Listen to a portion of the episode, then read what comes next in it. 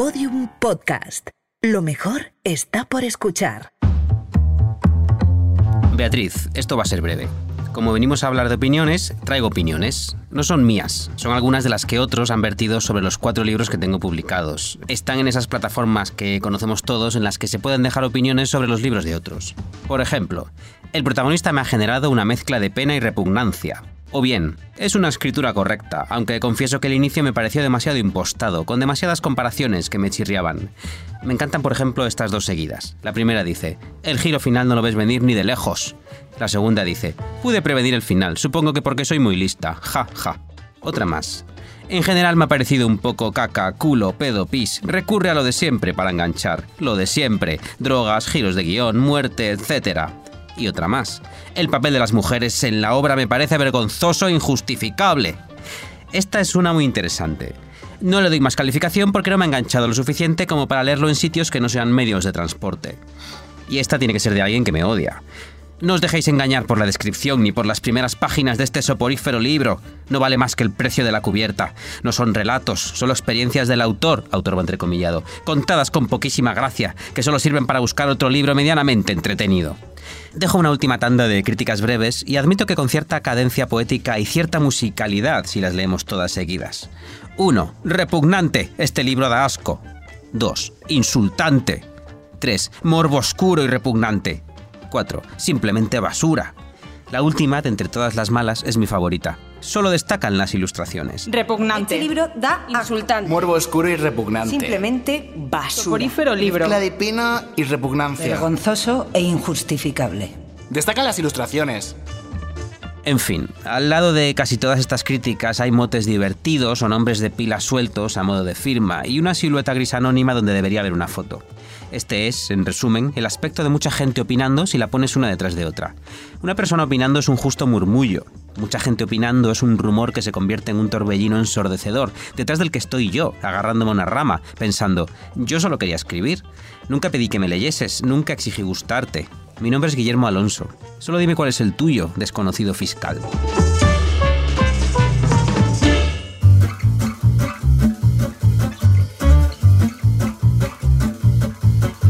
Arsénico Caviar.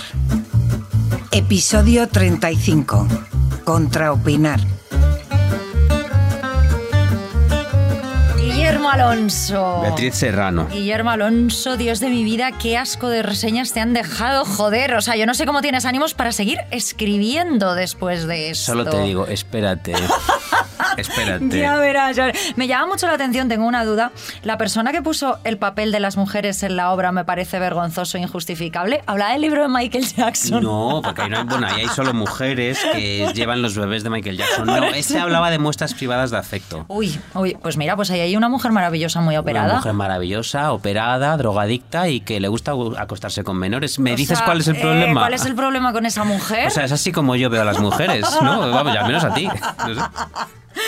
Bueno, En fin. bueno, opinar. Hoy hemos venido a hablar de la opinión. La opinión. La, La opinión era un opinión. programa de la cadena Ser. ¿Ah, sí? ¿Sí? ¿O Ah, era mira. solo de la cadena Ser Pontevedra? No lo sé. no lo Bueno, sé. bueno. La opinión. Era un programa de gente opinando, por cierto. Ah, sí, mira qué original. Sí. Ahora vivimos en la opinión. Ahora ¿no? vivimos dentro Vivimos de ese programa. de la SER de Pontevedra. Yo estoy muy inquieto porque hoy nos han traído a un sitio rarísimo. que- no sé qué es esto. Mira, huele fatal, está oscuro. Yo no sé si, si- si será un contenedor. O sea, huele a alcantarilla que tira para atrás. ¿Por qué no se habla de la pérdida de memoria que producen la ansiedad y la depresión? Pero un momento, ¿dónde, ¿dónde nos han traído hoy?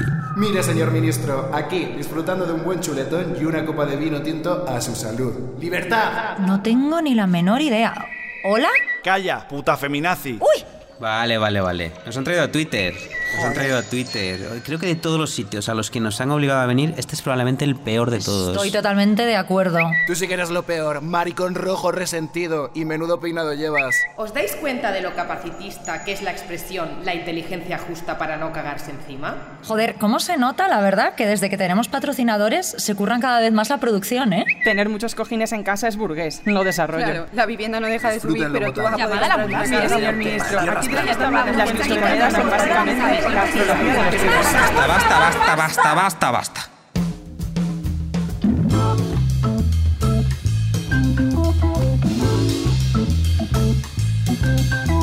Guillermo Guillermo, atento, abro hilo, abro hilo, Mm. abro hilo. Las dos palabras más horribles después de es maligno. A ver, justo hace unos días cayó en mis manos un ensayito muy interesante. Que está publicado por la editorial Capitán Swing, que tiene muchos ensayitos muy interesantes, te diré, titulado Cállate, cállate. Perdón, perdón. Ah, que era el nombre del libro. Jo, somos típicos, ¿eh? Como Ya. ya humor. Bueno, el libro se titula Cállate, el poder de mantener la boca cerrada en un mundo de ruido incesante. Escrito por el periodista Dan Lyons. Dan Lyons. Em, Daniel Leones. Daniel Leones. Em, te diré que nada de lo que cuenta este ensayo es algo que mm, cuando lo estás leyendo te vuele la cabeza, pero digamos que está todo tan bien expuesto en capítulos muy breves para que sea el equivalente mm, a que te vayan dando bofetones en la cara y diciendo no lo ves, no lo ves Mm. estúpido, no lo O ves. sea, tú en Goodreads hubieras puesto fácil de leer, Fácil para de leer en el bus. para- Como ese mío que dijo, solo para leer en el bus. Entretenido, tres estrellas. Entretenido. ¿no? Em, No me dormí. No me dormí, sí. Eh, luego hay algunos que dicen me ayuda a dormir, que también, ¿no? Que, bueno, eso me pues parece está muy bonito, bien, fíjate. Claro. Eh, hay una reflexión bastante interesante en este libro de Daniel Leones eh, que hace el propio autor, que dice que si tú te paras a recordar eh, tus mayores arrepentimientos en la vida, ya sea en el plano laboral o en el sentimental, eh, plantea si viajando de nuevo a ese momento puedes darte cuenta de que toda la situación se provocó probablemente porque no te puto callaste la boca. Total, y porque estabas desnudo. Y porque estabas desnudo y con el culo en pompa. Y hablando, y hablando, y hablando. En el plano laboral. En la oficina, claro. Bueno, bueno. Em, pues esto, pues porque diste. Porque diste una opinión que no deberías dar, porque empezaste a hablar sin filtro a causa de que una situación te provoca cierto nerviosismo, o, o porque hiciste un comentario completamente fuera de lugar que te llevó pues, a un despido, a una pelea con un amigo o a una ruptura, ¿no? Me encanta, me encanta un comentario fuera del lugar que te lleva a un despido, como decirle a tu jefe, ojalá te mueras, hijo de puta, ¿no? Pues, pues estaba un Por poco fuera de lugar. estaba nervioso, estaba muy nervioso. Y dije, ojalá te mueras con el culo en su despacho, hija. Mientras cagaba sobre Pues su es- mesa. Pues es que se me fue la pinza, se me fue la pinza. Un mal lunes, un mal lunes. Claro, pues yo me puse a pensar en esto, no lo de ponerme en culo en pompa en el despacho de mi jefe, sino en... de- bueno, es verdad que cuando hago una arqueología, eh, mis grandes meteduras de pata siempre tienen que ver con haber dicho algo que estaba completamente fuera de lugar. O sea, esto me lleva al primer tema que me gustaría tratar hoy, que es un poco esa diferencia entre sinceridad y sincericidio, que llaman. Bueno, entre honestidad y bocachanclismo, Claro, básicamente. Es que yo creo que podríamos hablar aquí de una problemática muchísimo más grande y generalizada, que, que más que el sincericidio, es en general la siguiente, que es que la gente no puede tener la puta boca cerrada, ¿no? Eh, o sea, eh, en un mundo lleno de palabras y ruido, interpretamos el silencio, creo yo, como algo extraño, como Mm. algo incómodo, sinónimo de, de confusión, de que te estoy aburriendo, de que no te interesa nada mi- que yo esté aquí. Eso es, eso Mm, es. Claro, la forma más sencilla de llenar ese silencio, que por otro lado está muy bien, dijeron dos personas que tienen un podcast en el que no callan. la, la- la forma más sencilla de llenar ese silencio es opinar, porque Eso la es. opinión no requiere ni de conocimientos, ni de un análisis profundo de la realidad, y ni tan siquiera de experiencias propias. Por ejemplo, tú estás con alguien, te incomoda el silencio y le dices, qué peinado tan feo, ¿no? O creo que nuestro común amigo Paquito es gilipollas. Y eso es rápido, gratis, llena el silencio de una manera espectacular. Claro, porque un comentario así retumba, ¿no? Y sabes que te van a responder. Y vas a conseguir justo lo que buscabas, que el silencio se termine. Eso es, Guillermo, eso es. Me quitas las palabras de la boca. Opinar no cuesta dinero, por desgracia, y no requiere ningún tipo de conocimiento previo. O sea, eh, hay una norma de etiqueta que viene a decir algo así. Si lo que estás a punto de decirle a una persona es algo que la otra persona no puede cambiar en los siguientes dos minutos, mejor no lo digas. Es decir, tú a una persona le puedes decir, tienes un moco, vas despeinada o llevas la bragueta abierta y toda la oficina te está viendo el pito. Perdón, es que no me di cuenta esta mañana. No, como te he tenido que decir, joder. Claro. Pero no le puedes decir, estás más gorda, estás más delgada o creo que has arruinado tu vida por no abortar. ¿No? Esto lo dices tú mucho, además. y en la oficina. Lo escribo por Instagram en fotos. fotos de bebés, claro. O sea, noto que bajo la excusa de sinceridad, y aquí he puesto comillas, y el yo es que voy con la verdad por delante, la gente se toma unas libertades que caen directamente en la mala educación. Y te diré más, lo hacen incluso cuando piensan que están diciendo algo positivo, que lo que dicen Mm. es un halago, vaya. Sí, sí, esto pasa mucho en Gran Hermano, que cuando alguien entra y se presenta en el vídeo, en el vídeo de presentación ya dice, yo es que siempre digo lo que pienso, y dices, este, este es un hijo de puta. esta persona va a dar Este juego, va a dar puta". juego.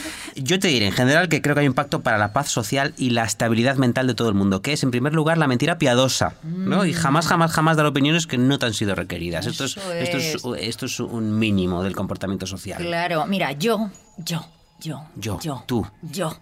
Recuerdo una etapa de mi vida en la que tuve depresión. Bueno, más que ¿Cuál de depresión. todas? más que depresión, creo que fue depresión. Oh, mm. Creo que fue depresión, no depresión. ¿Fue cuando se divorciaron tus padres cuando tenías 58 años?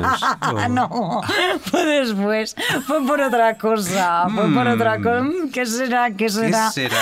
Bueno, el caso, pasé de gastar una talla 36 a gastar una talla 32. O sea, me quedé chiquita, Guillermo. O sea, pesaba un gramo. O sea, los camellos se utilizaban para ponerme en una balanza mientras pesaban la farlopa en la otra. Siempre- Ese fue mi empleo esos siempre meses. la farlopa te ganaba y salías despedida. Claro, claro, salía así despedida.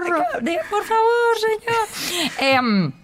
esto me sucedió porque yo tenía muchísima ansiedad en ese momento. Y la ansiedad es verdad que puede llevarte por dos caminos completamente opuestos. O sea, uno es no parar de comer y el otro es que se te cierre la boca del estómago. Mm, no Yo creo que ninguno sea mejor que otro, además. Claro, no, no, no, o sea, estás jodido de las dos Ya. formas, o sea, porque yo te diré que mi experiencia siendo el peso de un camello no fue muy agradable. Acuérdate aquella vez que te colaste por una grieta cuando Claro, íbamos a comer. Era horrible, era Horrible. horrible, claro, vivir así.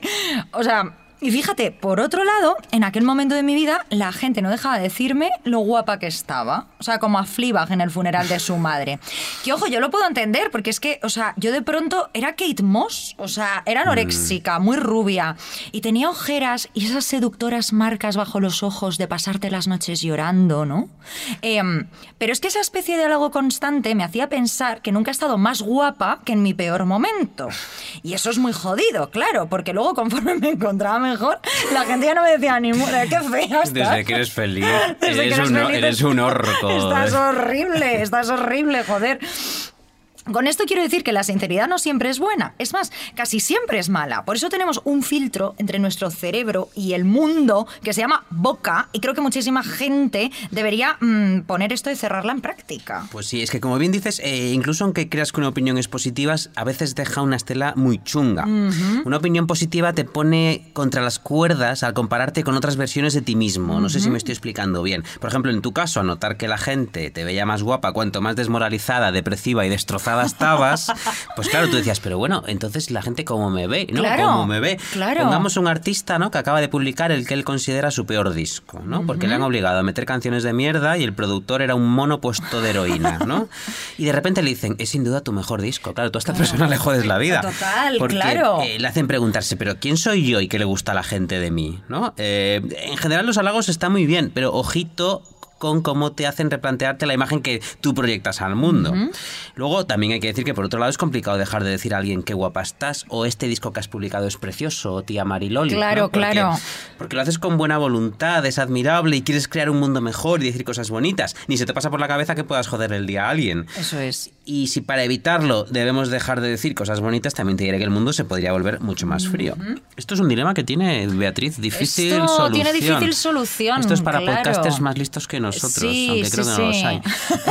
Yo, yo, fíjate, yo recomiendo en estos casos algo que siempre sea susceptible de varias interpretaciones. Por ejemplo, en vez de qué guapa estás hoy, pues decir, me quedo muerto con tu aspecto. Hmm, como- Esto, esto es como un poco lenguaje terapéutico, ¿no? Claro. Hazlo sobre ti. Claro, Sí. hazlo sobre ti. En vez de bonito peinado, puedo decir, es increíble lo de tu pelo. En vez de qué guapos son tus hijos, puedo decir, menuda familia te ha salido. Creo que, que, claro, pueden de ser feos como ratas o guapísimos. Nadie sabe, No. nadie sabe. Te diré, Menuda panda, que es como Menuda, de, sí. película de Santiago Segura, ¿no? El Menuda panda. Sí, sí, yo, mira, yo te diré que estoy perfeccionando cada vez más este habla que podríamos denominar vaga, abstracta, imprecisa. El habla cubista, El sí. habla, sí, eh, picasiana. Yo por eso hoy al llegar al estudio habrás dicho que al ver tu jersey te he dicho simplemente absolutamente guau. Pues mira, yo pensé que era porque te había encantado, Pues Guillermo. me, me parece repugnante, Beatriz. O sea, no he visto nada más feo desde que nos envió fotos de su bebé. ¿Lo ves? Y mira, yo te he dado mi opinión y tú la has recibido dándole tu propia interpretación. Yo solo he dicho wow y tú has pensado que te estaba diciendo que me gustaba tu jersey. O sea, invito a los oyentes a que pongan esto en práctica. El capítulo de Cinco Caviar, donde Guillermo le dice a Beatriz que su jersey es feo, eh, machismo. Perdona, pero Que le llama constantemente maricón. Ay, ay, ay, ¿qué coño está pasando ahora, Guillermo? Es, es un trending topic, Beatriz. Corre, corre, corre.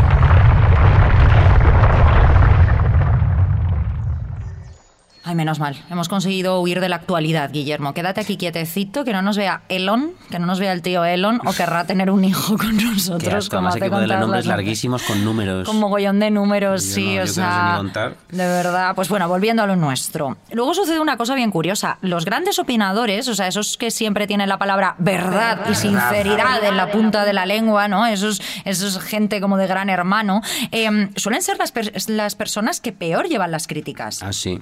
O sea, yo siempre que me encuentro frente a este tipo de ser humano, por llamarlo de alguna forma, y dice algo completamente inapropiado sobre mi persona, me doy cuenta de que podría destrozar esta persona en cinco minutos, ¿no? Pero decido no hacerlo. Qué buena O sea, eres. Porque soy muy buena persona, joder. El Nobel de la Paz va a El ser... Ondas de la Paz. El Ondas de la Paz nos deberían dar, porque Ya. somos unas personas maravillosas, como diría Toñi Moreno. Deberías entregar ese Ondas Toñi Moreno, de hecho. el Ondas de la Paz. Eres maravilloso. Me encanta.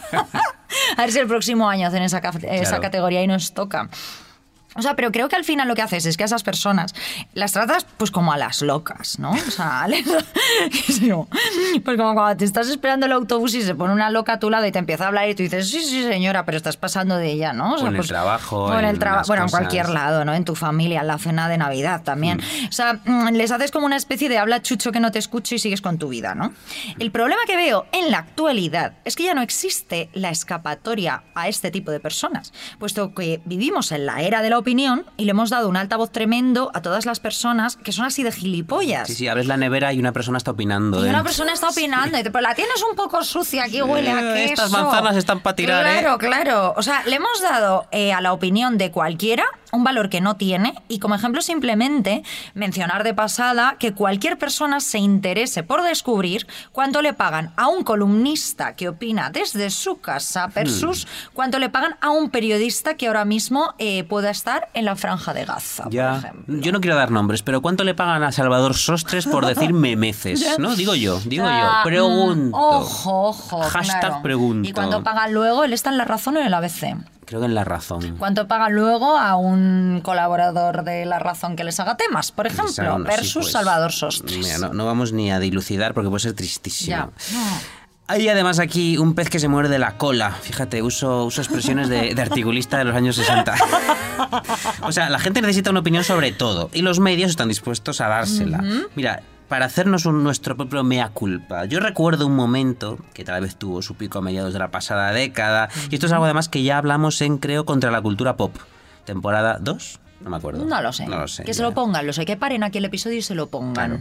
Pues en ese programa hablamos de cómo en un momento de nuestras vidas teníamos que escribir como una pieza medio informativa, medio opinativa sobre la mayor memez que hubiese ocurrido en el Ah, día. la poderosa lección. La poderosa lección de... de... La poderosa lección que nos dio Chenoa al parpadear, ¿no? Pues pongamos. Claro, claro, claro. Eh, por ejemplo, la cobra de Bisbal, aquello dio para Ay, por 50.000 artículos de la poderosa lección de Geno. Bueno, también te diré ahora cuántos artículos la poderosa lección de Shakira, analizando Shakira Bizarrap. Hija, pues ha hecho una Shakira, canción que es una de mujer cabreada. ardida y vengativa. Claro, y está bien, no pasa nada. No le busques, no le busquéis más por favor. Además, eh, debo decir de estas piezas que eran piezas muy tramposas aquellas que escribíamos. Ojo, repito, yo el primero, ¿eh? O sea, si las buscáis, por ahí están. Porque eran eh, caían sobre un lugar indeterminado en el género periodístico, a medio camino entre opinión, entre noticia, donde alguien a quien nadie le había pedido opinión se organizaba una tribuna en media hora donde te decía la verdad. En Cataluña, la verdad. La verdad. Entonces, aquel que lo leía, digamos que ya tenía algo que decir sobre la cobra de Bisbal o el parpadeo de Chenoa. Luego decía, he leído hoy en Claro. medio que no voy a mencionar. Pues hoy he visto. que en realidad cuando Chenoa parpadeó estaba pidiendo ayuda. ¿no? Pongamos. Y claro, eh, y al día siguiente volvía para ver una nueva opinión no requerida. Eh, también, ojo, todo esto, todo esto empezó cuando la puta prensa digital decidió que una web de tamaño medio y tráfico medio con un equipo pequeñito tenía que sacar 24 putas piezas al día. Todo esto, repito, con un equipo de 4 o 5 personas. No, no, no es, no es un dato biográfico. No es No, un dato no, no. biográfico, esto y, sucede. Y no actual, ¿eh? Y no actual. Ahora no sacamos 24 piezas al día. Esto no es actual. Esto es en algo que yo viví como hace bastantes años. Y esas piezas, además, tenían que obedecer al SEO y a los putos trending topics y a las putas búsquedas de Google. Claro, el resultado, al final, publicar una pieza absurda con un análisis geopolítico del hecho de que Aitana se ha puesto a bailar a cuatro patas sobre el escenario. O sea, convertir cualquier estupidez en controversia porque tú mismo estás empezando a decir que es una controversia en tu artículo y Eso dando una es. opinión de mierda a las O peor, que ni siquiera se te ha ocurrido a ti. Te ha dicho tu jefe, en Twitter están diciendo esto, que lo he visto. Todo el mundo en Twitter está hablando de esto. Y me hacía mucha gracia cuando Sí, tenía sí. un jefe que me decía, todo el mundo en Twitter está hablando de esto y eran como eh, Él, 16. era él que había puesto un tuit. claro, o sea, era esta persona. Aitana es una guarra. Oye, que están llamando a Aitana guarra en Están Twitter. diciendo esto, claro. O sea, controversia sacada de Twitter para crear controversia artículo para que siga generando más controversia en Twitter, ¿no? Eh, la pescadilla que se muerde la ¿Has cola, como bien has dicho. Reír a mandíbula batiente. Claro, y, además es que las redes sociales también han potenciado eh, en parte esa idea equivocada. Aquí. Esto es, esto es controversial. Esto sí que es Mm, controversial y no hay tan a cuatro patas. Eh, pero esta idea equivocada de que cualquier opinión vale. Incluso la de los gilipollas, quieres decir. Claro, como que hemos entrado en esta especie de juego diabólico en el que validamos y revalidamos, además nosotros mismos, ¿no? Sin darnos cuenta las opiniones más idiotas y estúpidas eh, de cualquier persona que se te cruce por delante, ¿no? Esto no lo digo yo, sino Karev Letaru. Mm, cada vez te inventas nombres más complicados, Ah, ¿eh? Pues ya verás los que vienen. Este es investigador principal del Centro de Seguridad Cibernética y Nacional de la Universidad George Washington. Y sale en el libro que he mencionado antes, el de, el de Cállate. Cállate, cállate. Las redes sociales no han cumplido la parte más importante de su promesa, unirnos. En lugar de crear un lugar donde todos podamos reunirnos y conversar en la plaza de la ciudad global, hemos acabado con un gran combate entre gladiadores con megáfonos donde vence el más ruidoso y tóxico. Te voy a poner un ejemplo muy claro de esto. ¿Tú recuerdas eso que se hacía antes de pasar por la puerta de un restaurante, ver que tenía buena pinta y entrar a comer? Sí, me acuerdo, era yo pequeñito. Ya no se hace, Guillermo, esto ya no, No, se hace. ya Ya, no. no. se hace así. Yo soy la primera ¿eh? que cometo este error. Resulta que ahora tú pasas por la puerta de un restaurante, ves que tiene buena pinta y entonces entras en Google y en TripAdvisor y si tiene buenas reseñas, entras, ¿no? O sea, yo entiendo que esto nos da seguridad, que decimos, oye, si 500 personas dicen que esto está bien, que está bueno, será que está bien y que está bueno. Pero ojo, es que no siempre es así. No siempre es así. Hmm. O sea, la opinión, como cualquier otra idea y co- o concepto que tienes sobre algo, también puede estar sesgada e influida por numerosos factores. O sea, como quién seas, de dónde vengas, qué esperes en esta vida, o cuál sea el momento exacto y tu estado anímico en el que entras por la puerta de ese restaurante y con quién entras. Claro, a ver si vas a entrar con un cabreo de Claro, pelotas. entras con un cabreo de pelotas y con un novio que te parece un gilipollas. Pues hijo, esa comida no te La va a comida te rica. sabe derrota. Claro, la... la comida solo te puede saber a fracaso. ¿Y que les vas a dejar un uno? Esto sabía fracaso. Fracaso es tu puta vida, guapa. O sea, mira, a mí este verano me sucedió algo en el Algarve. No dejo de hablar del Algarve. Bueno, resulta que entré a varios restaurantes, eh, algunos con unas notas pésimas, ¿eh? Eh, Pero que a mí luego me resultaron deliciosos. Es que eso pasa, eso pasa. Esto pasa mucho. Yo empecé a leer esas reseñas que les habían dejado, eh, que tenían de nota un 1, un 2 o un 3, ¿no? Y resulta, pues que una señora alemana de repente decía, solo tienen sardinas y pescado. O sea, en un restaurante portugués, señora. No tenían nuggets de pollo. No tenían nuggets de pollo, ¿sabes? Eh, no, te, no te las freían, como el fish and chips, ¿no? O sea, bueno, que era alemana, me da igual. Era una cerda. Era una cerda. Otro que databa de agosto decía, estaba muy lleno y tardaba mucho. No, en agosto en, En el agosto Algarve, en no el puede Algarve, ser. Imagínate. Shocking. Claro, un tercero decía, no hablo bien inglés. Ay, esto no puedo, no puedo, no puedo, no puedo. O sea, no puedo, no puedo. Claro, resulta que yo al Algarve pues fui en septiembre, eh, que las sardinas me encantan y que tampoco soy una cerda imperialista que piensa que las personas deben sacarse filología hispánica porque yo quiero ir allí de vacaciones, Esto ¿no? le pasa mucho a los españolitos en Portugal, que Sí. van y hablan en español a gritos. Ay, "Mm, sí. ¿Tienes una carta en español? Mira, gilipollas, para una carta en español te vas a Cuenca. Di, boa tarde, primero. Boa tarde. Boa tarde, lo primero de todo. Eu sou estúpido. Eu sou- Y ya está, y ya está. Eu sou un. ¿No? Y ya está. Pues volviendo a esto, o sea, de modo que, ¿qué validez tenían para mí todas esas opiniones? Bueno, para mí, para cualquiera. Ninguna. O sea, en otro momento de mi vida me hubiese perdido esos restaurantes, pero fíjate, en ese momento corrí riesgos, Guillermo. Te arriesgaste. Me arriesgué y me salió bien, joder. Detesto TripAdvisor y las reseñas de Google. Y es que si intento abstraerme y pensar en quién es el típico ser que deja sus opiniones en TripAdvisor, solo puedo pensar en Karens. Solo pienso cual. en Karens, ¿no? O sea, en gente idiota de remate, en aspirantes a crítico gastronómico de 3 al cuarto y en personas cuya existencia infeliz les impide disfrutar de unas sardinas porque odian a la parienta. Gente llena de rabia. Yo solo dejo una nota en TripAdvisor, Guillermo. ¿Cuándo la dejo? Un 5. Ah, claro. Y suelo hacerlo en situaciones muy particulares. Bueno, pues cuando el sitio de verdad me encanta y Algo me lo he bonito. pasado muy bien y, y es como, mira, pues si es que hacen muy bien las cosas, ¿por qué no? Y, y siento además pena por, la por las notas que tiene. Me Pero imagínate, imagínate que justo el día en que le dejas un 5 y dices, hoy la cocina estaba mejor que nunca, es cuando eh, se ha muerto el padre de la cocinera. Y dices, "Jo, solo cuando se muere mi padre cocino bien me o dicen qué. cosas buenas, claro. Hoy me dicen que estoy guapa Hoy sí con que mi me dicen depresión. que estoy guapa, hoy que tengo depresión. Pensemos, claro. pensemos en si No, un hay 5 que en TripAdvisor puede sentar mal a alguien. bueno, o también lo hago cuando los pobres dueños del restaurante o los camareros, que esto ahora pasa mucho, me piden así como con mucha mucha pena, mucha vergüenza, porfi, que les deje una reseña Ah, en sí, esto lo TripAdvisor. piden mucho. Esto lo piden Mm. mucho y me da muchísima pena, porque además solo te lo piden cuando ven que tú estás contento, Mm. borracho, ¿no? o sea, que estás feliz. No estás llorando. Claro, y y me da mucha ternura porque son conscientes de las leyes eh, algorítmicas del mal que les dominan, ¿no? Y además pienso que la nota en TripAdvisor cae en un error fatal. Quita al restaurante y a la gente que trabaja en este restaurante la posibilidad de mejora, porque ya nadie Sí, va a sí. volver, se van a arruinar, o sea, van a cerrar un puto restaurante porque tú seas una cerda alemana a la que no le gustan las sardinas, ¿sabes? Y todo el mundo debería tener la oportunidad de mejorar, Guillermo, a pesar de sus errores. Todo el mundo, nosotros hemos mejorado. Aunque te escupan en el plato. Nosotros hemos mejorado Sí, mucho, pues nos joder. han dado ondas. Claro. Eh, es que además entramos aquí en un terreno un poquito pantanoso, que es uno de estos en los que debemos ponernos nuestros jerseys de cuello vuelto y nuestras gafas de pasta. Y hablar en catalán. Y hablar en, en, y falar en catalán. No, no sé hablar en es catalán. Parlar. Es que claro, yo me confundo siempre Barcelona y Lisboa. Eh, No sé a dónde voy a ir a ver a Madonna, si a Barcelona o Lisboa, no me acuerdo. Mi sentencias no de hoy es, no todas las opiniones son iguales, que esto es un poco ya lo que dijiste sí, tú antes, sí. que hay gente que es gilipollas. No todo el mundo tiene derecho a opinar. ¿Por qué tiene que opinar sobre un restaurante un señor que exige que le hablen el inglés en el Algarve o, o uno que tiene muchísima prisa cuando está de putas vacaciones, ¿no? Yo por esto también estoy muy en contra de mirar opinión alguna sobre absolutamente nada. Por ejemplo, cuando Mm. estoy de vacaciones con Víctor, a veces tenemos diferencias al respecto, porque él sí que es de mirar en TripAdvisor, de voy a buscar qué restaurante es bueno aquí. Bueno, y está bien, sus, Mm. Claro, sus claro, motivos claro. tendrá y a veces te llevan a sitios hermosos.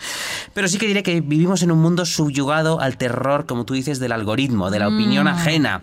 Esas cajeras que te dicen con terror en los ojos, si quiere, puntúe como le he cobrado Ay, con mira, un 5. bueno, bueno, bueno. Que tú dices que no, que además, no sé si lo has visto, son unas caritas sonrientes, Sí, una sí, seria sí. y otra enfadada. Sí, sí, sí. Y ponle dale a la carita sonriente. Yo que no. No deseo. Entonces hay un botón al que se le debe dar siempre que es no deseo valorar. Ah, sí. Si al parecer hay mayoría de no deseo valorar, eh, los em- putos empresarios hijos de puta Bueno, caen de la es burra, caen de la ¿eh? burra O y dejan de, de, fiscalizar a sus empleados. Además, eh, poniéndolo en manos de gente que, como pues con, de Karen, que ha venido amargada. Claro, claro, de Karen que ha venido amargada porque yo de repente tengo una dependiente a borde y que me encanta.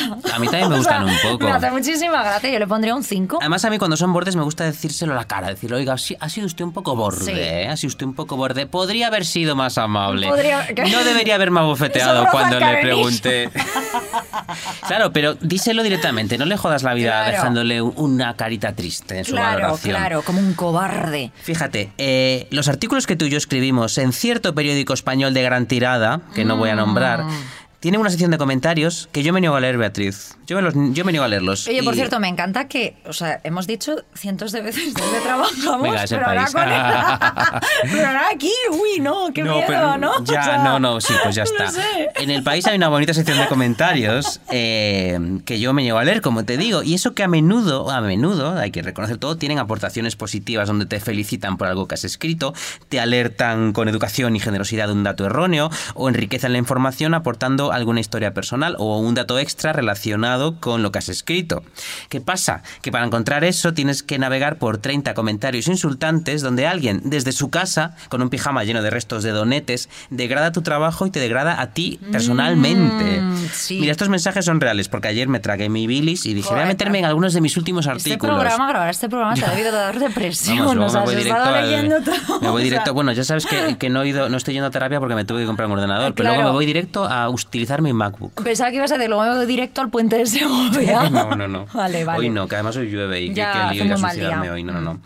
Mira, eh, comentarios reales que me dirigieron. Este artículo es una basura que mezcla churras con merinas. Mm. Otro. Guillermo, campeón, dedícate a otra cosa. Este me encanta, Guillermo, campeón. Bueno, Guillermo campeón, Este Guillermo es- crack. Este es más educado. Señor Alonso, ¿quién le paga por escribir tantas sandeces? Bueno, por lo menos te habla de usted. Eh, sí, sí, Ese te ha habla sido- de eso es un hijo de puta educado. Es un hijo de puta educado. En fin, la sección de comentarios de cualquier cosa, y digo de un periódico, de una noticia en Facebook, de lo que sea, es un nido de odio. Es- es yo una- no entiendo por qué siguen existiendo las secciones de comentarios. O sea, yo las cerraba todas. Total. No me interesa nada lo que tengan que decir los lectores. Siento parecer un, un nazi, no me interesa nada. Ojo, si un lector me quiere decir me ha encantado su artículo o, o- o corregirme, hay un correo electrónico al que me pueden escribir. Eso es. Pero esta, eh, esta ridiculización pública me parece horroroso y, y deberían cargárselo. Y ya que siguen existiendo, yo elijo vivir al margen. A mí no me sale del mismísimo coño leer lo que tenga nadie que opinar sobre mi trabajo. Ojo, que no sean las personas que me pagan el sueldo. Mm. Eso que es. por supuesto ellas que me digan esto está bien o esto, Esto está, está, mal. hombre, por supuesto. Fíjate, eh, yo una vez, para que veas hasta qué punto demoníaco puede llegar esto, yo una vez trabajé en una empresa, esta que mencioné hace unos episodios que me pagaba mm, pues entre 5 o 10 euros por artículo cuando empecé de periodista,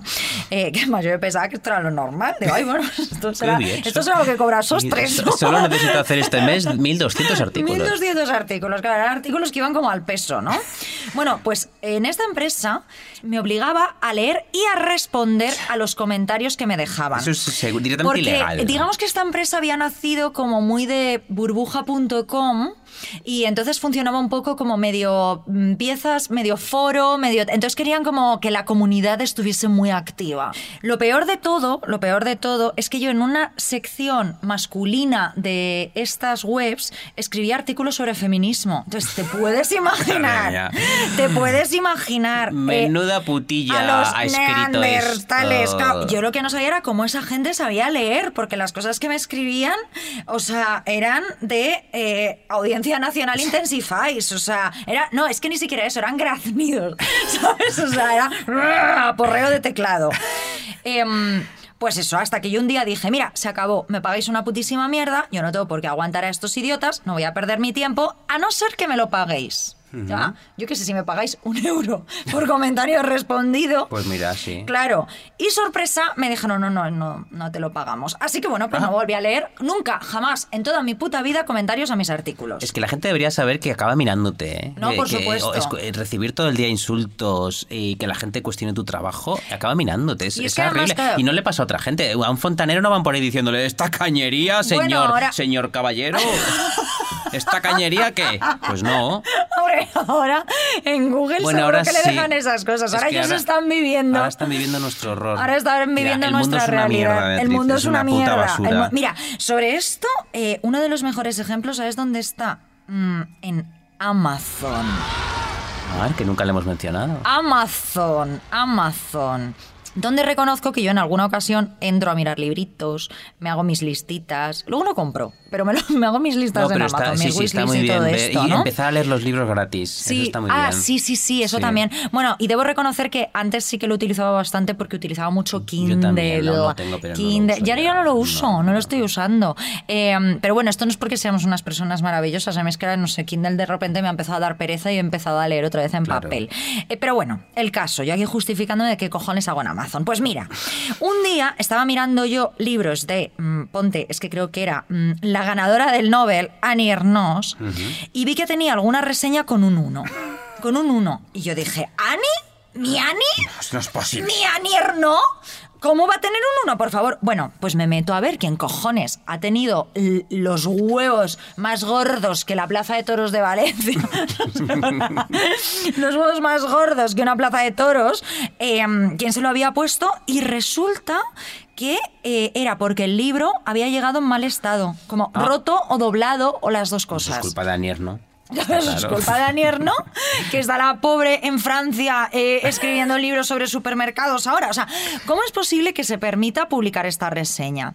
¿Cómo es posible que esta reseña esté a la altura de las reseñas que están hablando sobre el libro? Bueno, ¿cómo te atreves a reseñar a Anier? No, mira, ya le han dado Sí, un Nobel, por favor.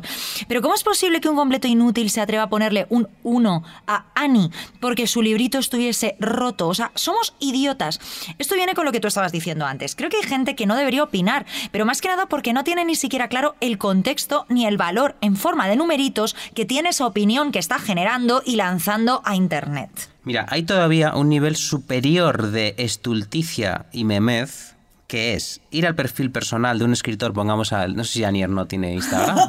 Creo que no, creo que no. es- haces listas, solo que no tiene redes No. sociales.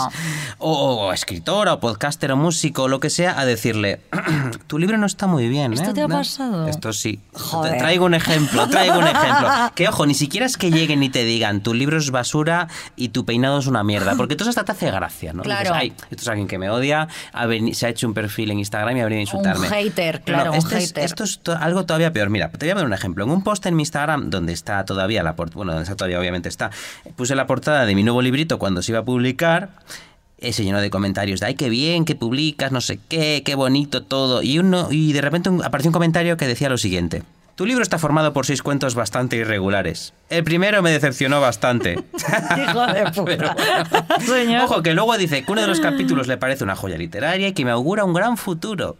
Pero oiga, era de verdad necesario aparecer en mi perfil, en mi perfil. Es como si yo voy a tu casa, tiro la puerta abajo y te digo, Beatriz, el descontento es una puta mierda. ¿eh? No, el descontento es francamente mejorable, que es todavía peor. O sea, ¿qué necesidad tenía esta persona de ¿Qué venir a decirme que era bastante irregular? Un miércoles por la mañana. O sea, a mí me encantaría que te hubieses ido a su perfil, a una foto de sus hijos, y le hubieses dicho, tus hijos son bastante irregulares. El primero me ha decepcionado bastante. Sí, se, se parece, parece mucho mucho. a ti. Es decir, que si la gente no sabe diferenciar entre crítica y faltonismo, o sea, si no sabe distinguir cuando toca y cuando no, si eso no es el lugar, nosotros tampoco. No, voy a ir a no. tu perfil a decirte que tu hijo es más feo que una mierda. Y me lo he tirado además.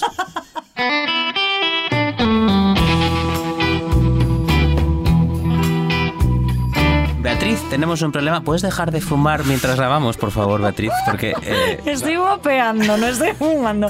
Le da una caladita. Le da una caladita, no pasa absolutamente nada. bueno. Esto además nos pega, es como de nuestra imagen de, ay, el, el podcast revelación. Ah, no, no somos el podcast revelación. No, el podcast. Pensé que ibas a decir el podcast rebelde en el que fuman. En el que fuman. Ese claro. podcast. Mira, yo creo que tenemos un problema mucho mayor que, que todo esto, porque los poderes ya saben que la opinión influye y mucho. Y fíjate, no me voy a la política ni a nada tan importante y elevado, no. Estoy hablando de poderes de la cultura. Mira, cada vez los trailers y los pósters de las películas o las portadas de los libros ocupan más espacio con entrecomillados, con críticas, ¿no? en lo que en Mm, es un verdad. libro se llama la faja, y, Mm. o en los pósters de las películas y los trailers, pues las críticas, eso, entrecomilladitas.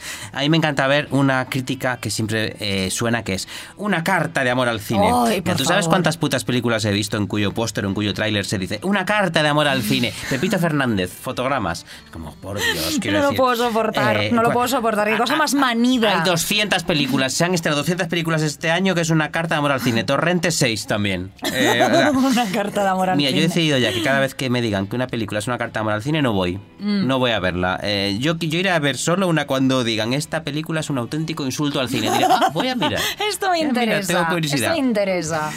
Eh, pero bueno, eh, lo de la carta de amor al cine es igual que la novela del año, Bueno, la novela bueno. de la que todo el mundo habla. Mira, tú vas a una librería ahora y todos los libros expuestos ves que en las fajas se lee la novela que tienes que leer, la novela necesaria para entender este momento, la novela que no te puedes perder, la novela que está leyendo todo el mundo y si tú no lees te van a escupir y a bofetear. O sea, dentro de poco van a fabricar unas fajas que le salgan manos, te cojan por las solapas de la camisa y te abofeteen. Todavía no lo has leído, hijo de puta.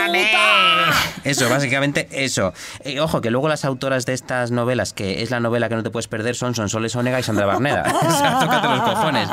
¿Sabes lo peor de todo? Que nosotros estamos en el ajo. Hombre, hombre. Estamos en el ajo, porque tráfico de halagos, fajas hipervitaminadas, no quiero hablar, no quiero hablar. A ver, esto de las fajas de los libros es interesantísimo y es toda una movida, ¿eh? Hay un movida. reportaje en The Atlantic que menciona una serie de palabras, esto me hizo muchísima gracia, que me he tomado la libertad de traducir y que suelen estar en la faja de muchos libros. Te las voy a recitar.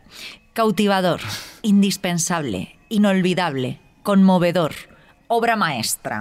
Lo peor de todo es que estas palabras no están diciendo absolutamente nada y peor aún ni siquiera contextualizan de qué puede ir una novela. O sea, no dicen nada, es como el vacío, ¿no? Conmovedor de New Yorker. ¿Qué cojones, no? Hay una que dice la no- una novela paralela escondidas en la oficina. O sea, que, esto- que me mezo. ¡Hijo de puta! Bueno, cállate ya. Voy. Cállate. Hay autores que se han revelado frente a esto. ¿eh? Janet Winterson, la maravillosa Janet Winterson, que escribió un libro precioso eh, de sus memorias como mujer, bueno, como niña y luego como mujer lesbiana en una familia inglesa ultracatólica titulada Fruta Prohibida y que fue un escándalo cuando se publicó en 1985. Resulta que en 2021 quemó las nuevas ediciones de los libros en protesta a sus frases de la faja. Una carta de amor a las lesbianas. Una carta de amor a las lesbianas. No, que eran, según ella, frases excesivamente acogedoras y amables después de un rediseño que a ella le había resultado ñoño, cuando la literatura de esta mujer, Guillermo, es crudísima y es real. Vamos, que cuenta incluso cómo su madre intentó hacerle un exorcismo cuando se enteró de que era lesbiana. Y la, eh, la puso con el cura del pueblo a hacerle el exorcismo. O sea, como para que luego algún idiota escriba conmovedor. El libro que no te puedes perder. El libro, el libro para leer a escondidas en la oficina. Janet Winterson, fruta prohibida. George Orwell odiaba también esas frasecitas y Salinger incluso puso por contrato que no hubiese una sola frase de mierda en El Guardián entre el Centeno. Pero claro, aquí ya estamos hablando de leyendas, de personas que pueden salirse o les puede resbalar tanto el halago como la crítica, porque ya no lo necesitan, ¿no? Ya, de por esto podríamos. todos en sí, el claro, por, por eso no podemos hablar mucho a este respecto sobre las, sobre las fajas y la madre que las parió. Así que en vez de hablar de nosotros, voy a hablar de algo que sucedió en 2001 a miles de kilómetros de aquí, que esto no va a afectar a nuestras carreras literarias. porque porque la, la esta anterior, en fin, Sí, no, voy a recibir una llamada de mi editora. Mira, en 2001 hubo un escándalo divertidísimo en Hollywood que tiene que ver con esto que estamos hablando, porque se descubrió que había un periodista llamado David Manning que decía que un montón de películas consideradas generalmente una basura, mierda molida, eran increíbles. El Patriota de Mel Gibson, Límite. Vertical con Chris O'Donnell, El Hombre sin sombra Ay, con las he Kevin visto Bacon. todas y me A ver, a, ver, ¿eh? a mí O El Hombre sin sombra, que es de ver joven, me, parece maravilloso. Mi favorita de todas las que dijo que eran increíbles. Estoy hecho un animal. Una comedia con Rob Schneider dando vida a un policía que tiene un accidente y es curado por un científico loco que le implanta órganos de animales y lo convierte en un superhéroe. a ver, esta película tiene que ser guay. A ver, Pues esa película está muy bien. Y esta no la he visto, pero quiero verla. O sea, tiene un guion interesante, la Pues verdad. bien, de todas estas películas, el tal David Manning dijeron que, dijo que eran una carta de amor al cine. Estoy hecho un animal. Una carta de amor al cine. La película que hay que ver para entender la, la era contemporánea. Eh, un día alguien descubrió que casualidad a David Manning no solo le gustaban en general las películas de mierda, sino que todas estas películas de mierda las producía el mismo estudio. Vaya, vaya. Vaya, vaya, giro de guion. Uh, equipo de investigación. Así que eh, eh, creo que alguien, un periodista de no sé dónde, de Variety, alguna de estas, eh, llamó al, al periódico de Connecticut, donde se suponía que trabajaba David Manning, y le dijeron, aquí no hay ningún David Manning. Hay que ser gilipollas. ¿eh? Ese estudio, que no nombro por si nos ponen alguna inserción en el programa, Ah, claro. se habían inventado un señor que dijese que una película era maravillosa porque saben que el público es tan estúpido que si hay un crítico eh, llamado de cualquier manera desde cualquier periódico de provincias que dice que estoy hecho un animal, es una carta de amor al cine, la gente va a ir a verla. Claro, claro. Esta historia tiene todavía un final aún mejor. A ver. Resulta que dos espectadores que habían pagado su entrada por ver Destino de Caballero, que es otra, esta con Heath Ledger, pobrecito, pobrecito. muerto, muerto. ¿Dónde está Heath Ledger? Muerto. O sea, no, no ayudó esta crítica, no, No ayudó. ayudó, no ayudó. Eh, pues dos, dos espectadores que tenían muchísimo tiempo libre y eh, que fueron a ver Destino de Caballero empujados Sí. por esta crítica de David Manning y salieron espantados de la película, llevaron a esta gigantesca compañía, a esta productora, a los tribunales y consiguieron que se devolviese 5 dólares a cada espectador que lo hubiese visto y no le hubiese gustado y reclamase la entrada.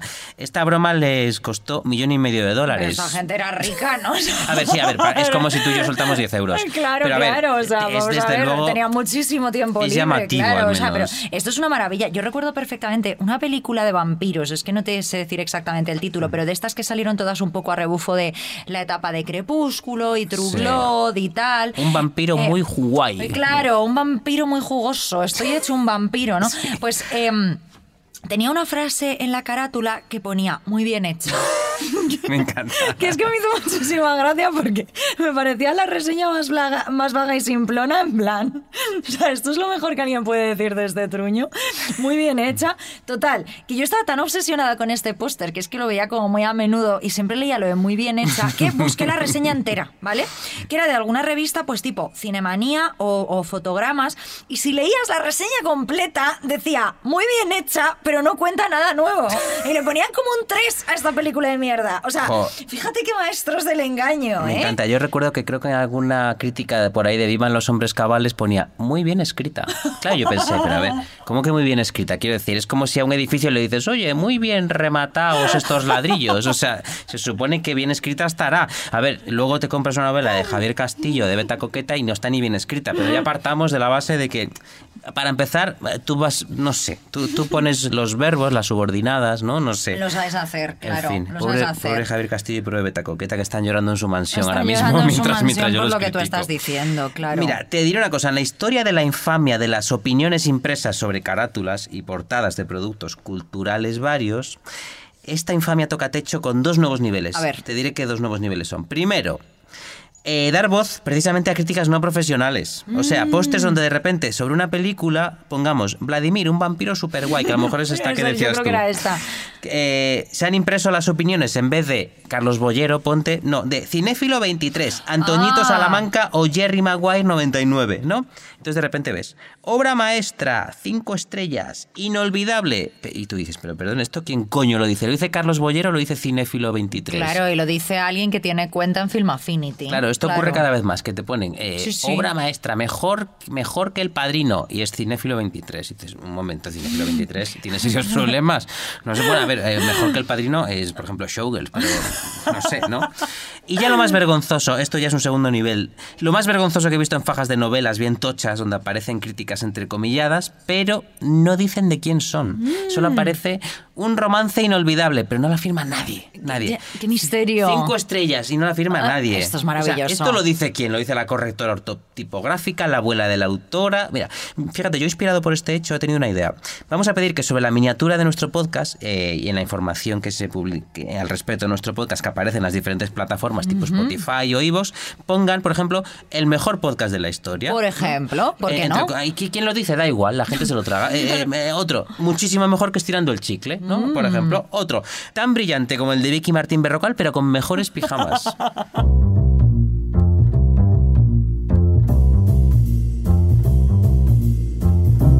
Te confesaré algo, Guillermo. Hace más de un mes dejé Twitter. Me niego a llamarlo X, lo siento. X.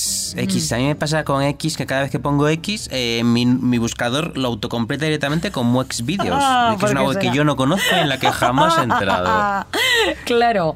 Los pronombres, te diré algo, eh, todos los que quieras y cuando las personas me lo pidan. Pero las decisiones de un chalado multimillonario, que además no respeta los pronombres, no la pienso respetar jamás. O sea, la autodeterminación de Twitter me la trae al pairo. X are not real Twitter. Is not real Twitter, que le jodan a Elon Musk. Yo me fui de Twitter porque estaba mm, cansada de Twitter. Me y extraña, guapa. porque, claro, y porque me di cuenta de que Twitter no me estaba aportando absolutamente nada en mi vida, eh, más que la pérdida de tiempo. O Pero además sea, eras famosa en Twitter, tenías muchos seguidores. Tenía seguidores, tenía seguidores, sí, eh, pero es que me daba igual. Si ya no estaba hablando, entraba y me daba como dolor de cabeza. Ya. O sea, la verdad es que no te puedo hablar de grandes revelaciones. No te puedo decir, pues desde que dejé Twitter me ha bajado la ansiedad. Además, todo el mundo sabe que la ansiedad solo baja cuando dejas de trabajar en vacaciones, cuando te despiden. Eso es, o sea, yo la ansiedad la tengo igual que siempre, que es fatal. Claro, Eh, pero es que a mi Twitter no me daba ansiedad, o sea, Twitter me da pereza. Asco. Asco, claro. No, pero que al final... eh, lo peor que te puede dar cualquier persona o artefacto cultural que parece que te está lanzando unas opiniones muy fuertes a la cara es pereza, ¿no? O sea, em, fíjate que esto no lo digo yo, sino, vas a decir que este nombre me lo he inventado. Roger McNamee. Roger McNamee. Pero bueno. Roger McNamee, que parece que, que, bueno, pues como si yo me llamo Beatriz Nombrecito. o sea, eh, No, pero podéis buscar a este hombre, veréis que existe.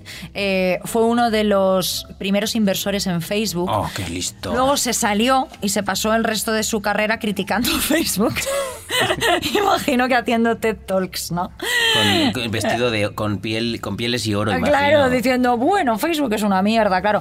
Pero este señor decía que los discursos de odio, las teorías de la conspiración y la desinformación en general eran, cito textualmente, lubricantes para el negocio. Hmm. ¿Por qué? Porque en redes sociales se necesita que la gente participe, que haya mucha gente participando, hablando, pero mucha gente sabe eh, que en el fondo no tiene mucho que decir o no le apetece participar, no, no tiene nada, no se le pasa por la cabeza que puede decir, ¿qué día más bonito? Pues para eso no dices nada, ¿no? Sí, sí. Entonces, la mejor forma de dar con un palo en las costillitas de esas personas y animarles a publicar no es otra que cabreándoles. O sea, la ira, el pataleo y el enfado son las formas más sencillas de interacción. Opinar, Guillermo, o sea, decir, esto me parece bien, esto me parece mal, esto me gusta, esto no me gusta. La posición y el, y el posicionamiento constante. Pues eso, Twitter. Twitter. Eh, Es que Twitter es un estercolero, ¿no? Eso es un hecho, ¿no? No hay discusión. Es un contenedor de hijos de puta, de Mm. ofendiditos, de gente que busca casito y a veces también diría de homosexuales diciendo buenos días con el culo en pompa. hay, todo hay que reconocerlo. Eh, pero el problema no es solo Twitter, ¿eh? aunque es verdad que Twitter es un manifiesto. Es, es Yo creo que un- Twitter es lo que repre- representa todo eso, Claro, pero es verdad que como todo el problema la no es punta del iceberg, su Mm. manifestación más obvia, ¿no? El problema es que hemos pasado eh, de un mundo donde antes podía haber debates a uno en el que solo hay sentencias. Mm. No solo Twitter, por ejemplo, los stories de Instagram de 15 segundos, ¿qué son? 15 segundos para que tú digas, eh, para que tú sentencies. Claro. Los zascas, Ay, esa claro. palabra asquerosa. Pequeñas sentencias, fíjate, te diré que la palabra zasca está en la RAE ya desde 2019, tócate Dios los cojones. Dice, respuesta cortante, chasco, escarmiento. La cultura del zasca. Qué o sea, pereza, que- o que sea, la qué cultura del zasca que pereza. no permite ni la reflexión, ni la empatía, no permite nada. Eh, a veces YouTube me sugiere vídeos eh, cuyos nombres tienen un planteamiento que yo considero incluso hiperviolento, zafio Mm. y terrorífico y muy, y muy del macho, que es diputado de no sé dónde destroza periodista. Bueno, por O favor. el zasca de no sé quién, no sé cuánto. No es una cosa que al final es una, una cosa muy de la cultura de la violencia. Mm. Fíjate, te diré que por mi experiencia creo que zasca es de izquierdas, ¿no? El zasca de rejón a no sé quién y el destroza es de derechas o de Uh, ultraderecha, fíjate. por supuesto. Eh, siempre es diputado del PP o diputado de Vox destroza independentista, feminista, a progre. Es verdad. En fin, hoy ya solo se estila la opinión como hipervitaminada, hinchada de Mm. anabolizantes. Yo recuerdo que en la década de los 2000, cuando yo tenía 5 años, eh, se hablaba de. Se hablaba de. Jo, el nivel del- de los debates en televisión es bajísimo, repugnante. Fíjate en los 2000, que Pero todavía... fíjate, ahora ves aquellos debates y dices, jo, al menos había debate. Claro. La gente hablaba. No sé si recordarás un programa llamado 59 segundos, cuyo planteamiento era que a los 59 segundos, precisamente el micrófono de los contertulios sí, es desaparecía. ¿Dónde está mi micro? Sí, sí, sí, me acuerdo. Eh, se retraía, ¿no? Como se retrae, por ejemplo, el pene de un cursi cuando ve un bar poco instagrameable, pues se retraía así igual. Pues por aquel entonces la gente decía, pero bueno, solo les dan 59 segundos para hablar un debate, menudo sacrilegio. claro, fíjate. imagínate ahora que, que el, el debate se libra o en 15 segundos de story o en 140 caracteres de esta mierda de red en la que estamos, en Twitter. Claro, eh, el gran problema de las redes sociales es que se descubrió que en ellas el debate es absolutamente imposible. Con lo cual al final, Beatriz, es lo de siempre, que todo es susceptible de ir a peor y todo va a ir a Mm, peor. Eso es. Yo comprendo que posiblemente a estas alturas del programa muchísima gente esté cayendo en nuestra propia incongruencia, Ah, eso ¿no? como siempre, ¿no? Claro, si es que si es que han llegado hasta aquí, claro. Sí. Em, es, es decir, o sea, aquí estamos, en el fondo, dos personas con un podcast semanal de una hora de duración en el que damos nuestra opinión cada puto martes sobre el tema que se pone por delante, diciéndole a la gente que se calle la boca, ¿no? Que no opine sobre nada. Y bueno, tienen, tienen razón, o sea, somos incoherentes, como cualquier hijo de vecino, pues odiamos el turismo, pero viajamos, odiamos el capitalismo, pero compramos cosas y trabajamos porque, hija, qué remedio. Odiamos el autobombo y la figura del influencer, pero aquí estamos subiendo a Instagram las fotitos que otras personas hacen con nuestros libros, que por cierto, muchas gracias. O sea, yo creo que es muy complejo, hay poca escapatoria de las garras del capitalismo y por eso nosotros pues abrazamos también un poquito la incoherencia, ¿no? Cierto, pero hay una salvedad aquí, ¿eh? Eh, Nosotros estamos aquí diciendo cosas y usted si quiere nos viene a escuchar. Eso también. ¿No? Nos viene a escuchar. Eh, lo malo de la opinión en 2023, como ya hemos venido diciendo a lo largo del programa, es que es un agente invasivo, es un virus que se infiltra. Pones la tele esperando ser informado y te encuentras que lo que haces es recibir opiniones. Bueno, por favor. sí. Abres el ordenador para ver fotos de capibaras y te encuentras que 50 opiniones saltan a tus ojos como chinches. ¡Eh, hija de puta! No sé qué. Yo, pero si yo solo quería ver un bebé capibara durmiendo. Nosotros estamos aquí opinando, pero si alguien está escuchando es porque ha decidido que lo que decimos les despierta al menos curiosidad, ¿no? Del mismo modo que yo siempre corro a mirar. a o sea, a mí me interesa la opinión en general, pero siempre corro a ver qué opina de todo. Pues Camil Paglia, Federico eh, Jiménez dos Santos, Jaime Bailey, Juan Manuel de Prada, mis opinadores favoritos. verdad. Yo voy a buscarlos. De verdad, Guillermo. Como hoy que te he visto que estabas buscando a Lucía Echevarría. Eh, Pero eso es porque quería ver si ha pagado o no ha pagado Hacienda. Vale, mira.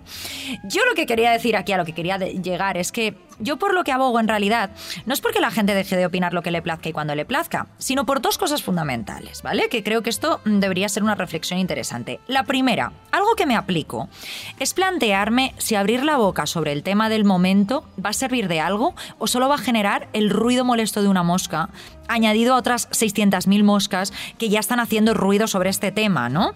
Este ejercicio, ojo, requiere autodisciplina. Y te diría algo casi tan filosófico como despojarte de tu propio ego. Porque tu ego te dirá que tuitees, que publiques, que hables, que entres en esa trifulca. Porque será como un pepito grillo que te dice que tu opinión es valiosa y que vas a quedar por encima de los demás como el más listo, el más Zasca, guapo. dale un zasca. Vas a dar un buen zasca. Tu autodisciplina te dirá que no. Porque ya te habrás dado cuenta de que si un día no dices nada, resulta que no tienes a miles de personas esperando tu valiosísima opinión. Y que si haces una pequeña búsqueda poniendo igual las palabras clave de lo que tú ibas a decir, seguro que miles de personas ya lo han dicho antes. Entonces, ¿quieres seguir generando ese ruido? Plantéselo. Es que fíjate, al final no, yo creo que ni siquiera es autodisciplina, es un poco de amor propio, de dignidad y de Mm. autocensura. Yo no opino de cosas eh, sobre las que no sé, ante todo, porque tengo miedo a hacer el ridículo. Bueno, es que esa es otra. Esa es otra, claro. También se ha dicho siempre que la ignorancia es muy atrevida y vaya si lo es. O sea, mejor quedarte callado y como hemos hablado muchas veces, pues parecer una persona profunda, misteriosa, Guapa. ¿no? Guapa. Que abrir la boca y decir la primera soplapollez que te venga a la cabeza y demostrar que eres una persona boba, ¿no? La segunda cosa que quiero plantear. Eh, es que nos paremos a analizar esa cosa tan abstracta a la que llamamos audiencia, ¿no? Y por audiencia me refiero tanto a tu familia eh, en una comida familiar, a los amigos de tu novio eh, o a tus seguidores en redes sociales. Y no caigas en ese, en ese error tan común en los últimos tiempos, que es lo que yo llamo la idea del enemigo imaginario. Mm, sé por dónde vas. El enemigo imaginario. O sea, los enemigos existen, ¿vale? Y estamos rodeados de ellos. Pero los enemigos imaginarios son esos seres que representan el mal absoluto y que nos inventamos solamente para quedar bien delante de otros. Te lo explicaré con un ejemplo, ¿vale? A ver. Hace años, un día de lluvia, se empezó a compartir muchísimo un mensaje de un señor que decía, Hoy para cenar una tortillita francesa, ¿eh? No seáis esos traidores de clase hijos de puta que hoy se piden un globo. Vale, opino como tú. Sí, sí. opino como tú, estoy de acuerdo contigo, pero ¿quiénes son esos hijos de puta y esos traidores de clase? O sea, ¿dónde están? ¿Están en tu timeline? ¿Son tus seguidores? ¿Has visto que por la ventana no dejaban de entrar globos en todos los edificios de delante del tuyo? O sea, mm, ¿de verdad? ¿O simplemente has mirado por la ventana? ¿Te has pegado un rebote de tres al cuarto tú solo con la nada, hijo, con la lluvia, Guillermo? Ya has decidido tuitear pensando en la hipotética idea de un cabronazo que está frotándose los dedos esperando su cena traído por un pobre rider. O sea, ¿a quién le estás hablando? No a mí, querido, creo que es a ti mismo para sentirte mejor. Ya, ya, es esta cosa de que tu opinión exista y se fortalezca como enfrentamiento a otra opinión, ¿no? A otra opinión que nadie sabe muy bien quién ha dado y que la mayoría de las veces solo existe, pues, como tú dices, como exageración y como superlativo. Eso es, eso es. Esto ocurre cada vez más, eh, por otro lado, ¿eh? y además ha establecido dos bloques que han acabado con todo el debate posible. Yo aquí ya lo estoy llevando muy a la generalización, pero al final eh, cada debate acaba en ofendiditos woques y fachas polla viejas, ¿no? Últimamente, siempre es verdad. Lo mismo. Eh, dos bloques que no niego que existan, ojo, ¿eh? pero porque hay efecti- efectivamente ofendiditos retrasados y fachas polla viejas. Pero eh, que en el calor del debate, en el imaginario colectivo, se han inflado hasta convertirse casi en monolitos gigantes, cuando en realidad son cuatro gilipollas a un lado y cuatro gilipollas a otro. Eh, a un lado, por ejemplo, uno que va a un show de travestis y lo insultan y llora en Twitter, porque el colectivo LGTB no está unido y nos insultamos entre nosotros. Esto pasó hace poco. un show de drag queens, Esto pasó hace hija poco. mía. O Pues sea, es que te van a insultar, eres tonta Claro, del se- culo. se, se llama gay sassines, se llama gay es sassines, que cariño, verdad, esto o ocurre sea, toda la vida. ¿Qué esperabas? Pues vete a misa, si no quieres que te insulten. Claro, esto es un lado del- de este bloque monolítico. Y en el otro está, pongamos, no quiero dar nombres, Mario Vaquerizo. No, Mario Vaquerizo que en cualquier entrevista dice, yo ya no puedo decir nada, es que yo ya no puedo cantar nada, es que hoy eh, si, si dices lo que piensas te tiran piedras por la calle. por. Pero señor, si no deja usted de hablar. Si está en deja todas usted de partes. hablar, si te llevan a Rosa a hablar de Gaza. Y hablar el otro día de que habló de la contaminación en Madrid. eh, Bueno, pero el otro día no dijo que le gustaba la contaminación de Madrid o el algo otro día así. dijo Mario Vaquerizo en Ana Rosa que a él la contaminación le venía muy bien. El problema no es ni de Mario Vaquerizo, es de que haya un programa en la televisión de tarde que, le, que lleva a gente a opinar de cosas que no tiene que opinar. Mario Vaquerizo que le lleven a opinar, eh, que es, muy- es divertido Mario Vaquerizo, que le lleven a opinar de corazón, de... De- Quita, eso lo has dicho tú, no yo, eso lo has dicho tú, no yo. Y luego están también los fachas que ponían sus fotos con sus chuletones etiquetando a Alberto Garzón. Mira qué chuletón Ay, me voy a tomar, que usted nos prohíbe la carne. En fin, nadie te prohíbe la carne, nadie te prohíbe expresarte. En fin, que son pocos, pero hacen mucho ruido en ambos bandos y generan esta idea tan peligrosa de esas dos Españas, ¿no? De los ofendiditos, de los fachas. Y todo, ¿sabes por qué? Porque no pueden dejar de opinar ni un puto segundo, no, se, pueden callan, no se la callan nunca.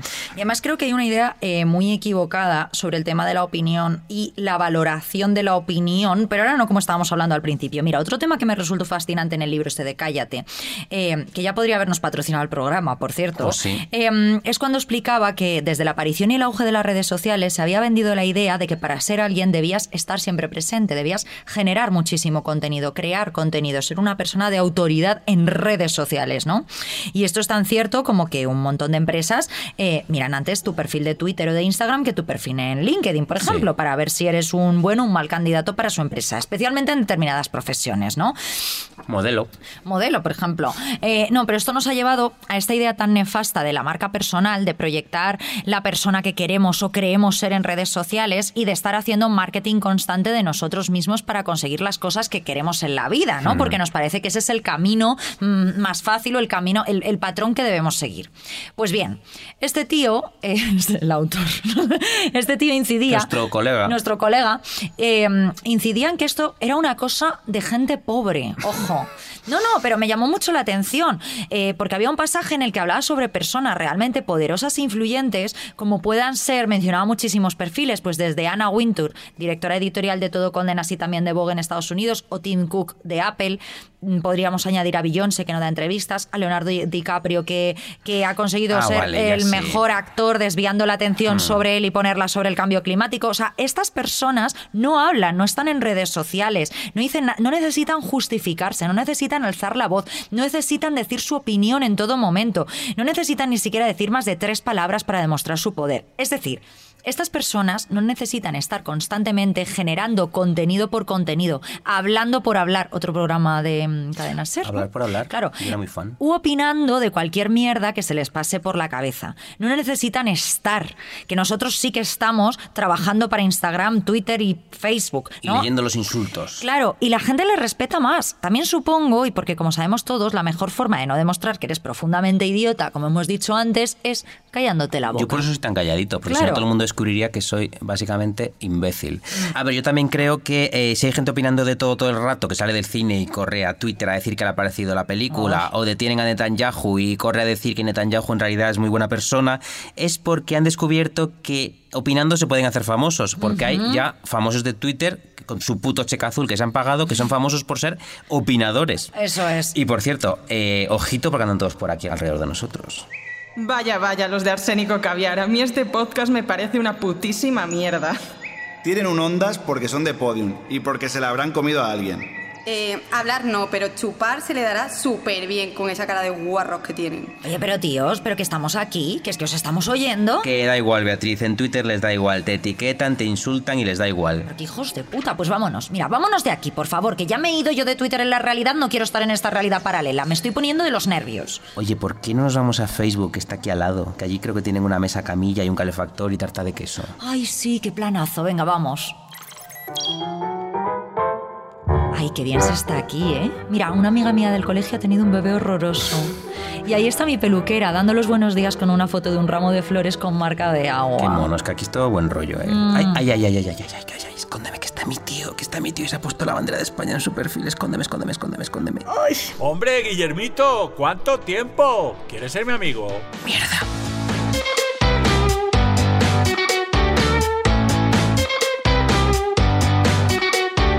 Arsénico Caviar es un podcast que ha ganado un Ondas.